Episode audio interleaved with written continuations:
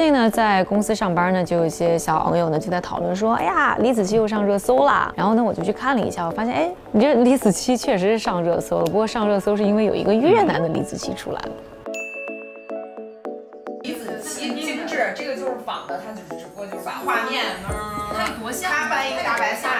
他也掰一个大白菜，去热搜。昨天我都看了。那是越南，这不是对比的吗？长得也挺像的啊。其实因为我们就是做媒体的嘛，所以小朋友讨论还挺激烈的。大家关注的点其实也不是在说有人去模仿李子柒的视频，这件事情道德不道德，这件事情好不好，对不对？其实更多的呢是说，在一个法律的框架之下，这件事情到底算不算侵权？如果侵权，能不能维权？如果维权的话，说啊，他能赔多少钱啊？而且另外可能上升到一个更高的层次，就是说，如果侵权这么一个法律的框架之下，对于我们媒体公司来说，我们这个生意到底应该怎么去做？因为我觉得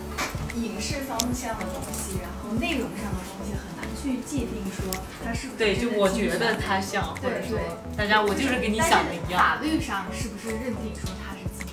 我想知道这个像类似这种跨国的关于版权的一些案件，如果他对，他是越南的吗？对啊，那应该是在中国还是在越南，还是在美国，对吧？我非常好奇自媒体的那个抄袭和版权怎么算？不知道平台在当中起不起作用？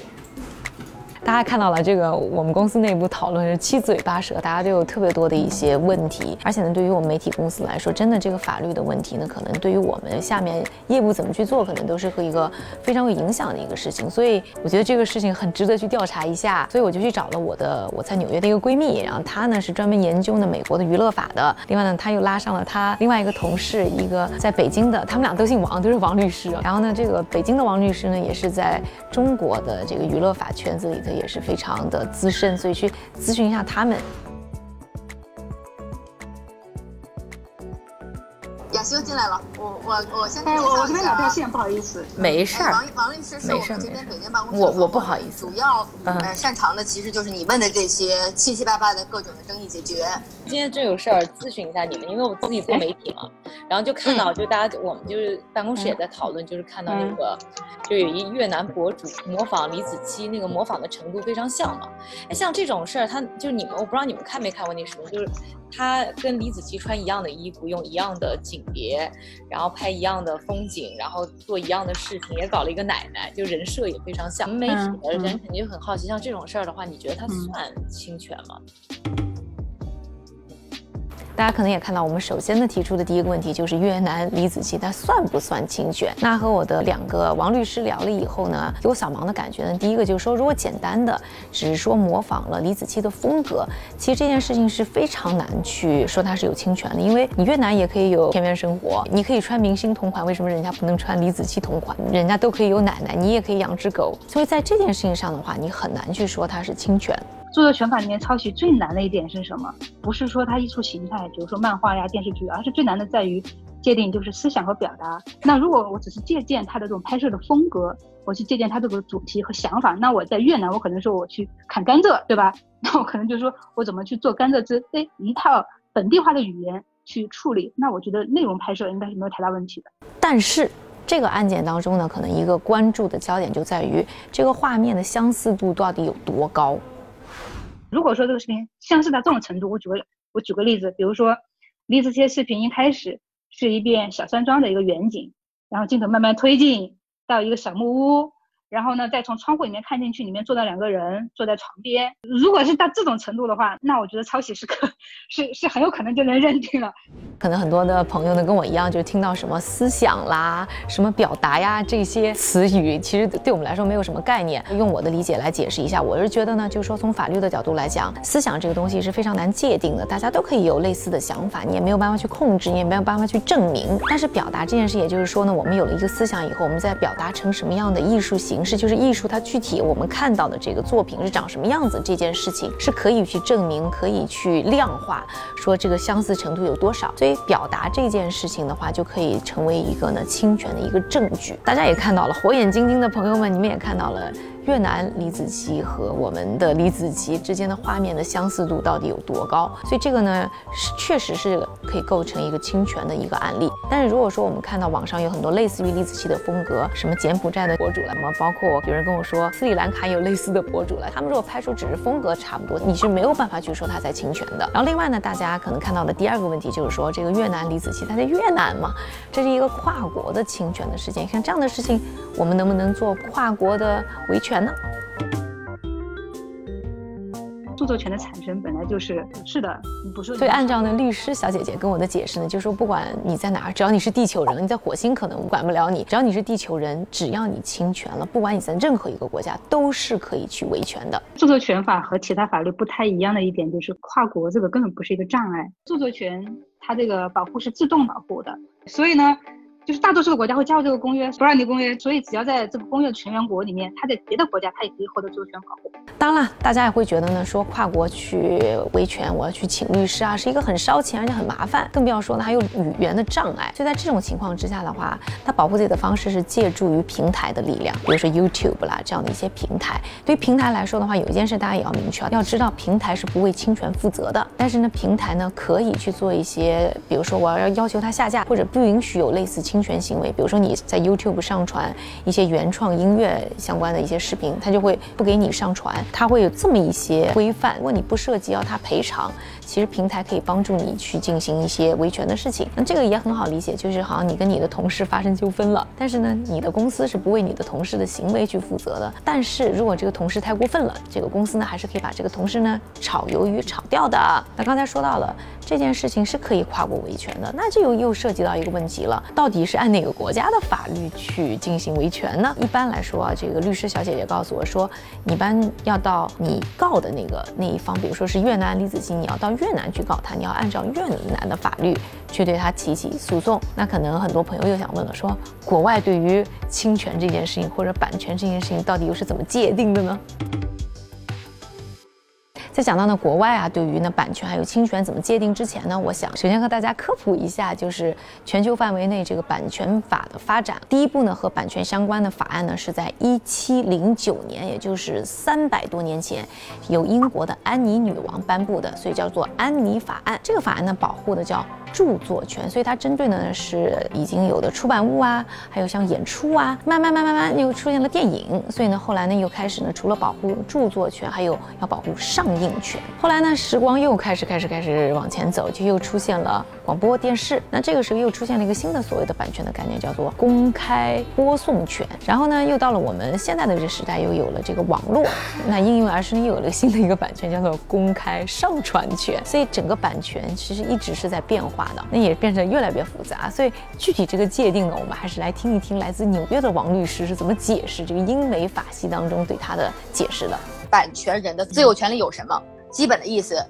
重新复制我自由的。我有本书，我能 copy 我的书，你不能 copy 我的书，对吧？然后传播，我有本书，我能卖，我能发行，你不能随便去发行去。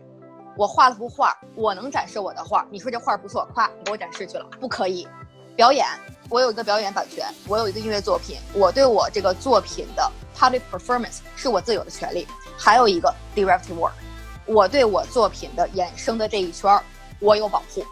是不是？大家现在对于版权这个概念有更加清晰了？但是很多人也会说啊，特别是很多和我们一样做媒体的人会说，比如说我们经常的灵感是哇，我看了一本书，我看了一个电视，或者啊，我看了一幅什么多少年前的一幅画，我有了一个灵感，做了一个什么东西。这个过程当中，到底什么算是艺术创作，什么又算是侵权呢？这两件事怎么区分呢？其实呢，在说到到底什么是艺术创作，或者说什么是再创作，甚至是致敬原作品这一块，以及什么是侵权，其实，在英美法系当中，很早很早就有这个类型的案件出来了。所以这个问题是一个已经探讨了很久的一个话题。在英美法系当中有很多经验，我们其实是可以听一听的。理论上，我有一个作品，你跟我这作品类似，借鉴了出来一大堆的东西，是不能做的。但你做的比较大，可能你反而没事儿了。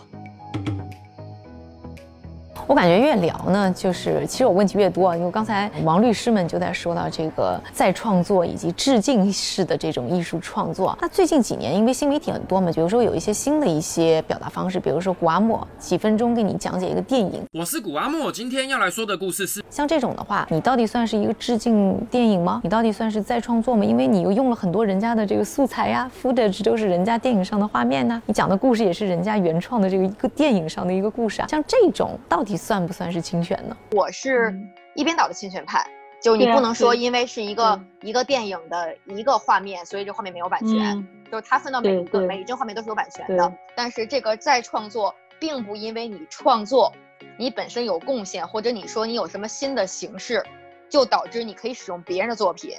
你为什么一定要免费的使用别人东西再创作呢？那如果说古阿莫这种把人家的电影再讲一遍是侵权，那如果说是像逻辑思维这样把一本书把一本书的精华给你揉碎了告诉你，那这个又算不算侵权呢？但是这种的话呢，现在第一还没有出现过争议。大多数人可能还会认为说，这还是一种知识的一种传递。它毕竟还是有很多，就是我告诉你这本书，它提炼出一个知识点，给你进行传输。现在媒体行业也变化特别快啊，除了刚才说到这些，其实现在我们有什么直播啦，有什么抖音啦，各种各样的一些新的形式。其实法律是在一直变化。我们刚才也说到了，每一个新的时期都有新的这种版权的概念出现。我们新媒体的时代，或者说媒体不断变化时代，是不是也有一些新的规则会出来啊？我这个问题也在和这个王律师们在探讨。没有想到是他们提到了一个在游戏直播领域，其实这个版权侵权现在变成一个大问题，有可能呢，因为这个版权问题啊，整个行业可能都会重新洗牌。我觉得这件事情让我还挺 surprised。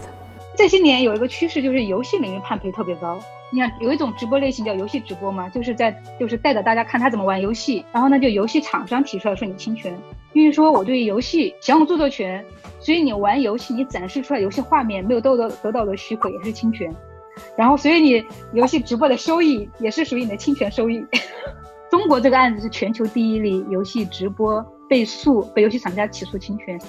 美国现在主流很多业内会认为游戏的案件要等中国，不能指望美国的案例了，因为产业在中国，纠纷在中国，重大争议在中国。简单点说，我告你。两种目的，一种目的就是我今天我维护我的知识产权，像一些传统的大企业，我不遗余力不计成本告你的原因是让你知道我旗子立在这儿了，别讨厌。但另外一种诉讼常见的是，我今天告你是为了我获得赔偿，那我获得赔偿是不是我算算我花的律师费和成本费，以及你是不是赔得起啊？那你今天没有那么大名气，我可能不会告你，因为我告你这个金额。最后判判不了或执行不了，所以听下来的话，我能感觉到就是说，其实版权这件事情到最后法律啊规定来规定去，或者说不停的出新的一些法律，到最后还是在说一件事，其实是钱的事儿，就是你通过艺术创作，你通过媒体的操作，你获得的收入到底谁应该分这笔钱，或者说这笔钱应该怎么分？所以最后还是一个钱，一个商业如何运作的事情。所以你会发现一个特别有意思的事情，就是你在好莱坞啊，这些大公司的老板基本上都不是说。是从娱乐圈说混出来来的，其实大部分的好莱坞的老板都是律师，因为法律怎么界定，怎么去跟别人去谈这个法律上的条款，怎么去谈这个钱怎么分的问题，是整个行业的一个核心的问题。所以，与其说你是在做娱乐生意，不如其实在做一门法律的生意啊。在了解这一点后，我也去看了很多一些案例啊，我就发现其实这个全球顶尖的一些公司都是法律做的特别好，比如说迪士尼，迪士尼绝对是一个版权方面做的特别好。的一个公司，然后我专门去查了一下迪士尼呢，它的整个的法务部就特别大，它的这个法务部的核心成员是直接和总裁进行汇报的。我看了一下他们的一个资料，他们的这个法律部门它有一个总的。法律的顾问是一个人，但这一个人下面管理的呢有三十七个管理人员，八十二个专职的律师，还有六十六个专职的顾问。而且他这一些人，你看一上来就是上百个人，有负责专利的，有负责上庭的，有负责音乐版权的，有负责、什么剧本版权的等等等等等等等等。所以这种阵容啊，其实你可以对比一下，大家也看过美剧当中的一些法律剧，它其实比大部分的这种律所，也比两位王律师他们的律所的这个规规模可能都要大。迪士尼的风格就是说，只要你是有一点点的侵权行为，我就把你告告告告告到死。一个呢是他们不放弃任何一点呢和他们的版权相关的收入，另外呢，他也是有希望起到一个杀一儆百，就是说，我就让你知道我对这件事情特别在乎，就让大家呢不会去做这方面的事儿。举个很小的例子，今年年初我就看到一个案子，就是有一个小学，一个小学呢有一个筹款的活动，这个筹款活动上面呢有一个项目就是放了一下《狮子王》这个电影，他们好像搞了一个 DVD，还是说，呃，一个什么就放了一下，放了一下以后呢，结果不知道为什么迪士尼也知道了，他的法务就立刻找到这个学校，纠结了半天，而且他们要的索赔的钱款也很少，就是要赔两百美金啊！我觉得这两百美金估计这个律师可能一个小时的这个费用都 付支付不了，但是为了这两百美金，他们的整个团队也是跟这个学校交涉了很久，最后学校支付了这两百美金，就可以看出啊，迪士尼对版权这一块法律的操作有多么严格。而且我记得他的发言人曾经说过，就说他们一直在打官司，他们好像有三分之一的收入差不多都是。这个版权方面的索赔获得，所以你想想这个比例有多大？比如说他们不但啊就官司打得好，而且还会影响呢政界政策。比如说美国就有一个非常著名的叫米老鼠法。那这个米老鼠法案呢出台就是为了保护说这个版权的创作者，比如说米老鼠它的创始人 Disney 去世之后多少年，迪士尼这个公司还能拥有版权。所以其实还是一个怎么拿到版权更长时间的产生商业价值这么一个事儿。而就是因为迪士尼的努力，所以诞生了米老鼠法。你听这名字就能听出来，这个公司和这个法案之间的关系。所以可想而知，这个法律问题对于商业来说的一个重要性。那今天呢，只是就跟大家去闲聊一下我自己非常关心的，或者媒体人非常关心的这个版权的问题。好了，看完这个片子以后呢，也不是想让大家呢随随便便就去打官司啊。那打官司还是有很大成本，但是至少让大家只知道，就是说不管做哪一门生意，我觉得了解好法律，就是保护好自己，就是保护好你的钱。喜欢我们视频的朋友，请给我一键三连，谢谢大家。